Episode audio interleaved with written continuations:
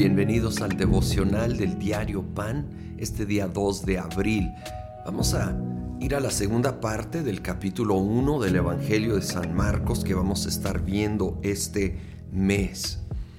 Versículo 35 dice, Muy de madrugada, cuando todavía estaba oscuro, Jesús se levantó, salió de la casa y se fue a un lugar solitario donde se puso a orar. Simón y sus compañeros salieron a buscarlo.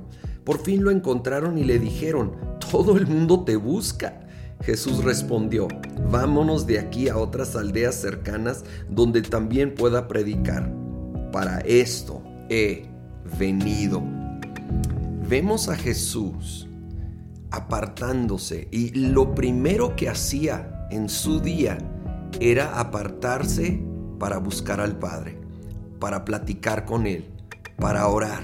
Había sido un día muy ocupado, si lees los versículos anteriores, muy cansado, ministrando a muchos, pero Él necesitaba llenar su tanque nuevamente. Y aún Él, siendo el Hijo de Dios, pero viviendo la vida humana como tú y yo, necesitaba ese tiempo a solas con el Padre.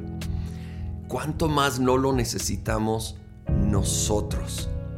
Y saben, es interesante, es un poco sutil, pero si lo lees con cuidado, vamos a notar algo. Llegan buscándole, diciendo, oye, todos te están buscando, fue un gran éxito el ministerio de ayer, hubo muchos sanados, hay más queriendo de, de tu ministerio y la lógica hubiera sido, ah, entonces vamos a seguirle aquí. Aquí hay fruto, aquí hay respuesta, aquí hay éxito, si pudiéramos usar la palabra de esa manera. Pero Jesús, que había estado con el Padre, entendió que a pesar del buen fruto en ese lugar, no era el plan seguir en un solo lugar. Y dice, vámonos, porque para esto he venido. Jesús entendió que había un propósito en, en ir a otras aldeas, a otros lugares. Y saben, es cuando pasamos tiempo a solas con Dios, cuando tenemos nuestros devocionales, cuando leemos la Biblia y pasamos un momento adorando y aún en silencio, para en nuestro interior ser sensibles a lo que leímos en la Biblia y lo que el Espíritu Santo nos va ayudando a entender que muchas veces entendemos cosas que no hubiéramos captado, que tal vez no son lo más lógico, ¿sí? Y Él nos va a ir dirigiendo paso a paso. Es tan, tan importante. Ahora el versículo 40 dice, un hombre que tenía lepra se le acercó y de rodillas le suplicó, si quieres puedes limpiarme. Movido a compasión, Jesús extendió la mano y tocó al hombre, diciéndole, si, si quiero, queda limpio. Al instante se le quitó la lepra y quedó sano. Ahora, es hermoso que sanó a este hombre, pero es aún más hermoso que lo tocó. Jesús muchas veces sanó sin tocar a alguien. De hecho, a veces daba la palabra y alguien que ni estaba presente era sanado. Él pudiera haber nomás hablado y este hombre hubiera quedado sano.